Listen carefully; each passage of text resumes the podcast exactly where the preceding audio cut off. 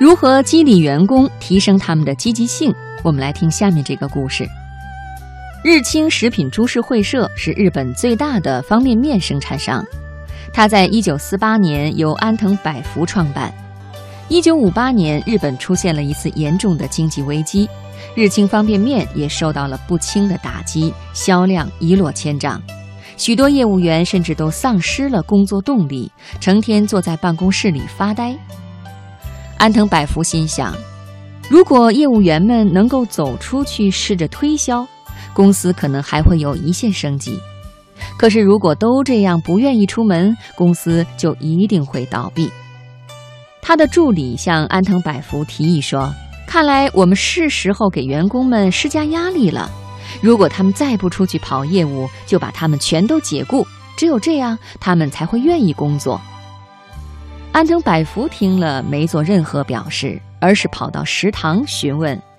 当他得知今天的饭菜是米饭和泡菜加猪排以后，就有了主意。他带着助理来到了业务部，对业务员们说：“因为公司盈利问题，今天中午我们就只能吃米饭和泡菜了。”话音刚落，业务员们个个都发出了沮丧的叹息。他的助理以为安藤百福漏说了猪排，刚想补充，安藤百福朝他打了个手势，制止了。到了午饭时间，安藤百福在门口放了一张桌子，上面摆着一桶饭和一罐泡菜，却把那罐猪排放在桌下的暗角里。安藤百福让业务员逐一过来打饭。每来一个，安藤百福都会先在空碗里放一块猪排，再盖上饭，放上泡菜。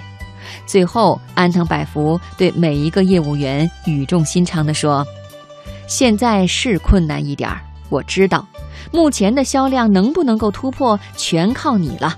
我知道你一定行的。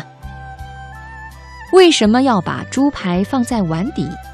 为什么要对每个人单独说一遍？全靠你了，把他们集中在一起，然后对他们说：“全靠你们了，是不是更方便、更省力呢？”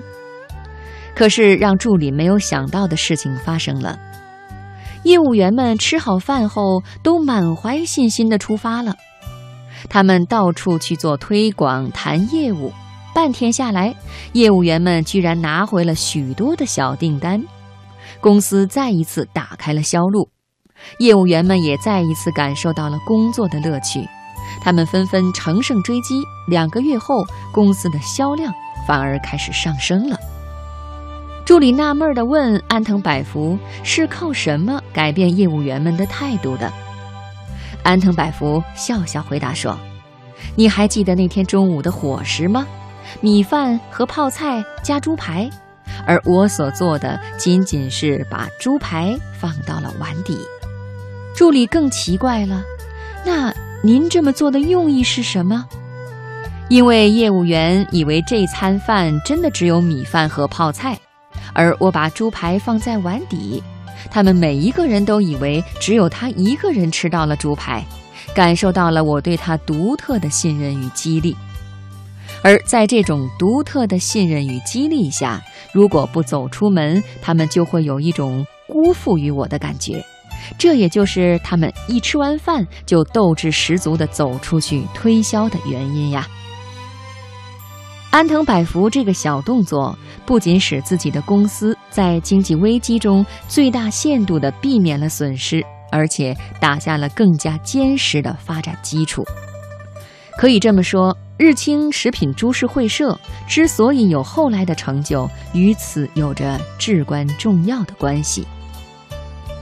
安藤百福当初所面临的问题，其实很多管理者都遇到过。对于更多的管理者来说，想到的恐怕只有责骂，甚至是解雇。其实这只能进一步加剧自己的困境，有百弊而无一利。相比起来，安藤百福的把猪排放在碗底的独特激励法，真是一种充满玄机的智慧呀。